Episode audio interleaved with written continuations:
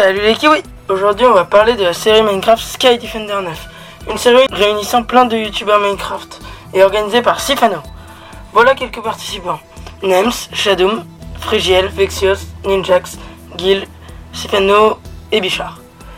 Les règles sont les suivantes. Il y a un château dans le ciel, 5 personnes pour les défendre, les défenseurs, une bannière et 18 attaquants. Les attaquants sont solo, avec possibilité de faire des alliances de 3 pour attaquer le château et récupérer la bannière qui peut être gagnée seulement si 5 défenseurs sont morts.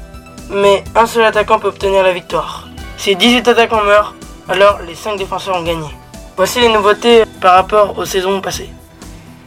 Il y a les classes. Tout d'abord l'assassin qui donne un effet speed 1 plus 3 potions de poison. Le barbare qui donne 2 cœurs supplémentaires et un livre Sharpness 4. Le paladin qui donne un effet résistance 1 et un livre protection 2. L'archer qui donne un effet no fall damage plus un livre infinity ou power 3. À partir de l'épisode 3, là où le PvP était activé, les défenseurs ont commencé à défendre sérieusement le château, surtout Bichar et Nems. Voici maintenant les personnages morts. Bon, je n'ai pris que les plus originales. Jintek et Neutron Inori tués par Nems. Fano mort de chute suite à un MLG raté. Épée tué par Shadow. To the Game tué par Bichard. Chrysopha tué par Gil.